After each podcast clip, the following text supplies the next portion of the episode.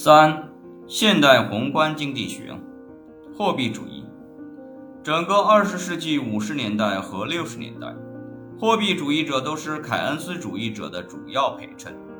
在米尔顿·弗里德曼的领导下，他们对凯恩斯的政策与理论提出了有效的反对。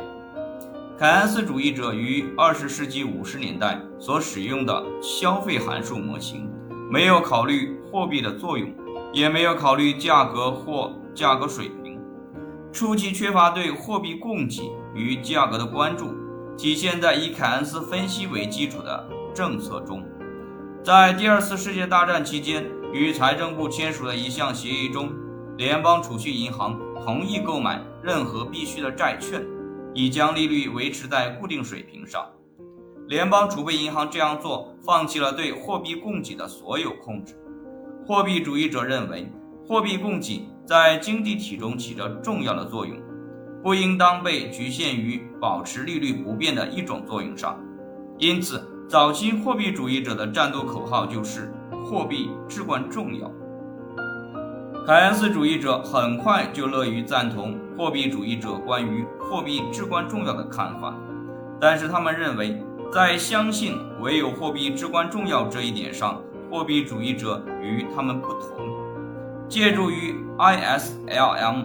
凯恩斯主义新古典的综合，争论得以解决。在 ISLM 中，货币主义者假定一条非常缺乏弹性的 LM 曲线，而凯恩斯主义者则假定一条非常富有弹性的 LM 曲线。至此，至少就教科书所呈现的内容而言，货币主义分析与凯恩斯主义分析在通常的新凯恩斯 ISLM 模型中走到了一起，只是对一些参数的看法略有不同而已。现代宏观经济学是经济学家完成新凯恩斯主义模型，并发现很多问题的结果。这些问题中，一些纯粹是理论上的。一些则是随着新凯恩斯主义政策的失败而变得明显。